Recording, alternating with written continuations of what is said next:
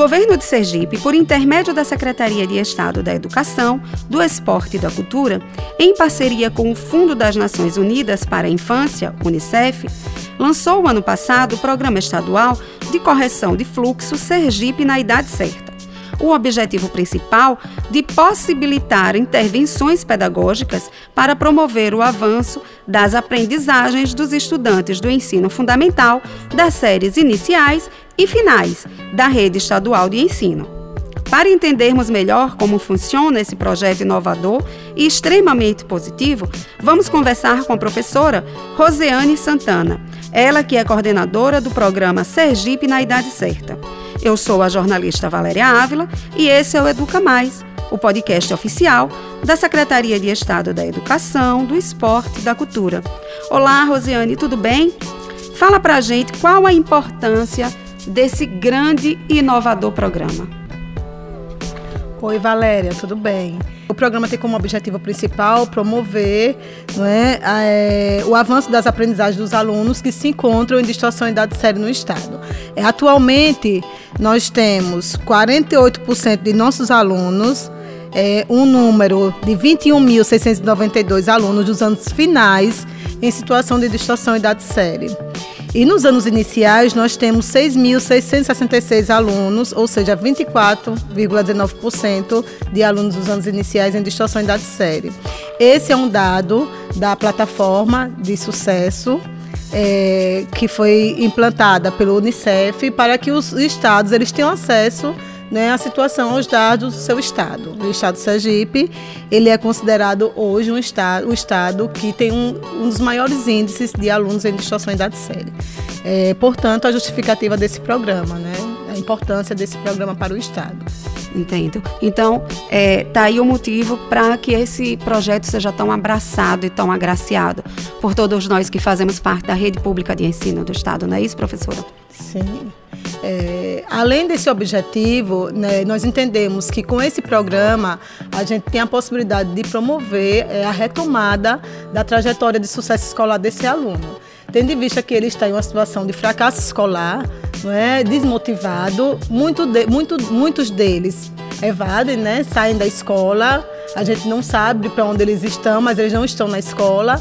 E aí a gente tem hoje uma parceria com a Busca Ativa, para trazer esses alunos de volta né? para a escola, isso. Mas não é só trazer esses alunos de volta para a escola, é garantir que eles permaneçam na escola e com qualidade, aprendendo. Então esse é o nosso maior desafio.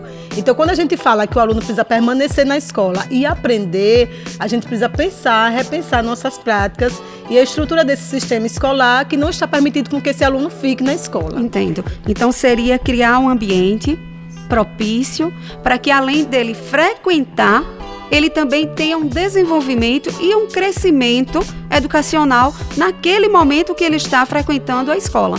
É correto? É isso, professora? Sim, sim. A gente quer que, quer que o aluno, né, é, despertar nesse aluno esse entendimento de que é a partir da educação e da escola que ele pode realizar seus sonhos, seus desejos, que ele pode ascender socialmente, Sim. que ele possa ter um sucesso na sua vida social. Né? Então, é, a escola é que tem esse papel né, de ampliar a visão desse aluno, da importância do estudo, da aprendizagem, da educação e de estar na escola. É, nós temos poucos meses, né, da, em prática mesmo, desse projeto. Digamos aí que são, em média, quatro meses na prática, né? É, e o que temos para mostrar à nossa população, à comunidade estudantil, aos pais, os responsáveis, aos gestores, o que é que nós temos é, de novidade, se esses números já foram é, ampliados para melhor, falo de forma positiva, Fala um pouco para a gente aí como está quatro meses após o lançamento do Sergipe na idade certa. Então, nesse primeiro momento, nós é, tivemos 12 escolas que implementaram o programa em 2019, é, um total de 459 alunos atendidos, já nesse primeiro momento. É, o nosso desafio foi da equipe pedagógica do programa foi conhecer esse aluno. Quem é esse aluno que está em distorção, que está em situação de fracasso escolar? Então nós tivemos é, a grande alegria de aplicar um questionário de escuta, né? E ficamos é, muito surpresos, né, com o que nós vimos. Até porque não são todos iguais, Sim. né? Cada um com a sua realidade, não é isso, professora? Com suas condições Sim. sociais, familiares. Né? Então, a gente entende que não é só a escola, tem implicações sociais também que acabam afetando ou afastando esse aluno da escola. E a gente precisa conhecer para ver como é que a gente pode atuar para ajudar esse aluno a ele minimizar esses problemas que acabam atrapalhando o desempenho dele na escola. Até porque a escola é uma unidade da sociedade, não é isso? Ela faz parte é, da sociedade e a nossa visão é que, fazendo parte dessa sociedade, da comunidade em que ela está é, situada, ela faz todo o movimento. Não é isso? Ela faz toda a diferença. E aí me conta, foi feito essa, foi feita essa pesquisa e o que é que nós descobrimos? Ah, então tiveram algumas perguntas que nos deixaram muito surpresos, né? Então, assim, a gente pensa que esse aluno que está em situação de fracasso escolar, ele não quer ir para a escola ou não gosta da escola. E quando nós fizemos a pergunta se eles gostam de estar na escola, se eles gostam da escola, 97% dos alunos gostam da escola e querem estar positivo, na escola. Né? Muito positivo. Muito isso. positivo e gratificante. Acho que é por isso que eu estou aqui visualizando seu sorriso. Não é ah, isso? Eu fico muito feliz. Assim, para mim foi emocionante poder ouvir, conhecer esses alunos é, que estão em, em, situação de vulnerabilidade, né? Uhum. Estão muito, muitas vezes desesperançosos, sem motivação, sem muita perspectiva né, do que fazer da vida. Né? E ouvi-los foi realmente muito gratificante. Uma outra pergunta que nos deixou muito surpresos né, foi em relação aos seus sonhos. A gente pensa que o aluno não tem sonho, que ele não quer nada, né? porque eles estão em situação de fracasso escolar, não quer nada. E eles querem muitas coisas. Então, assim, eles querem ser policial, eles querem ser bombeiro, eles querem ser professor, eles querem dar uma condição melhor de vida à família, principalmente às mães. Eles falam muito sobre as mães, né? Porque a gente sabe que é uma, é uma realidade da nossa sociedade, né? As mães solteiras que cuidam dos seus filhos, né? E fazem de tudo para que eles estejam bem. Sim. Então eles falam muito sobre as mães, que querem muito estudar para poder ajudar a mãe, tirar a mãe daquela condição, né? De, de miséria, né? De, de, de como é que eu poderia dizer? de escassez. Então eles falam muito sobre isso. E aí, quando e aí, mais uma vez eu digo que a escola é unidade ela é, ela é a célula, ela faz parte de um todo, não é isso? E é isso que eu estou vendo aqui e estou conhecendo e podendo passar para vocês é, esse projeto Sergipe na idade certa. Ele saindo dos muros da escola, não é isso, professora? E abraçando não só aquele aluno, mas a família do aluno, o sonho do aluno. Não é isso, professora? É, a escola como um espaço que possibilita esse aluno desenvolver ou adquirir ferramentas que vai impactar, vai transformar a sua realidade social. Então a gente quer que o que aconteça na escola impacte de alguma forma né, e deve impactar a sociedade, o desenvolvimento social, melhorar as condições dele, tanto da dele como da sua família. Né, e da sociedade no geral. Entendo. E aí eu ressalto mais uma vez a importância dessa pesquisa e aí saiu o resultado da pesquisa. E aí? Então, é assim, uma outra coisa que nos deixou muito surpreso também é que os gestores, eles não tinham esse hábito, essa prática de ouvir seus alunos.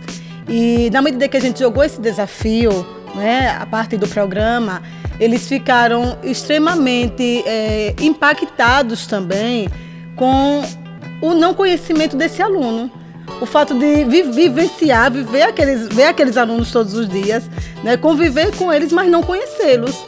E aí teve uma diretora que fez um depoimento muito emocionante que disse que foi um momento de, de emoção quando, quando ela estava ouvindo esses alunos, porque ela percebeu que aquele aluno é muito mais do que um dado. Claro. Um ele é um ser humano, Sim. ele tem uma história, né? Sim. É, e que essa história ela precisa ser valorizada, precisa ser compartilhada. É, é o aluno como ser único, porque ninguém é igual, cada um tem o seu tratamento.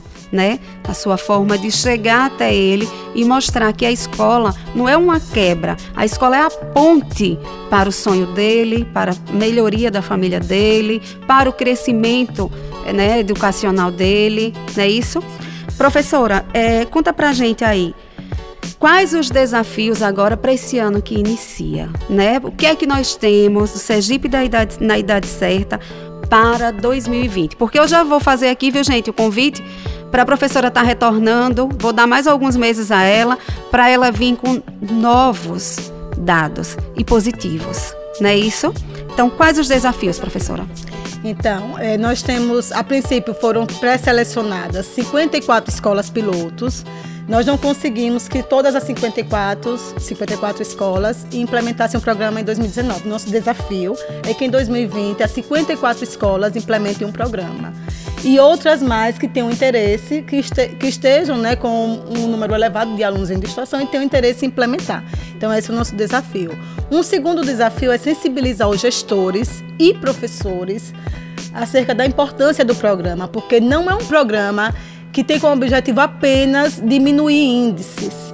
Né, como a gente já colocou aqui, é um programa que tem uma missão muito maior, é de repensar práticas, né, de repensar trajetórias e trazer esse aluno de volta para a escola e garantir esse sucesso nessa trajetória dele. Né? Então, é muito maior do que apenas focar em índices, reduzir índices. É, como você falou anteriormente, não são dados, são alunos, são crianças, são jovens, são seres humanos. Cada um com sua cultura, com sua bagagem, com sua história, não é isso? Professora, suas considerações finais. Minhas, considerações finais é a alegria né, de poder estar compartilhando do momento histórico na educação do Sergipe, né, porque é um programa genuinamente sergipano, o programa Sergipe da Certa, é, que tem a, a a autoria né, do Departamento de Educação, foi proposto pelo Departamento de Educação e é, como é que eu poderia dizer, expressar essa alegria de estar tá podendo, de tá podendo coordenar um programa né, que vai fazer história no estado de Sergipe. Com certeza. Nós temos muita perspectiva de sucesso para esses alunos. E é aqui no Educa Mais, nosso podcast, que eu quero estar tá mostrando isso para toda a população sergipana, né? Mostrando que nossos alunos já estão fora desses níveis baixos que nós estamos atualmente, correto? Porque o trabalho já foi iniciado, né, Esses professora? 459, sim, eles já estão fora desses níveis. Já estão. Eles já retomaram sua trajetória de sucesso. Entendo. Que coisa boa.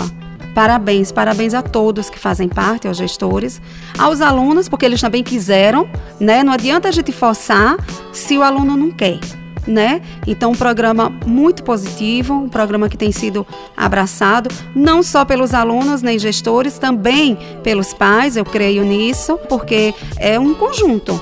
Gente, é isso aí. Eu quero agradecer a presença da professora, já deixando o convite para que ela venha daqui a mais alguns meses nos mostrar novos índices positivos, né? Que já iniciaram aqui, como ela falou. Esse foi o Educa Mais, o podcast oficial da Secretaria de Estado da Educação, do Esporte e da Cultura.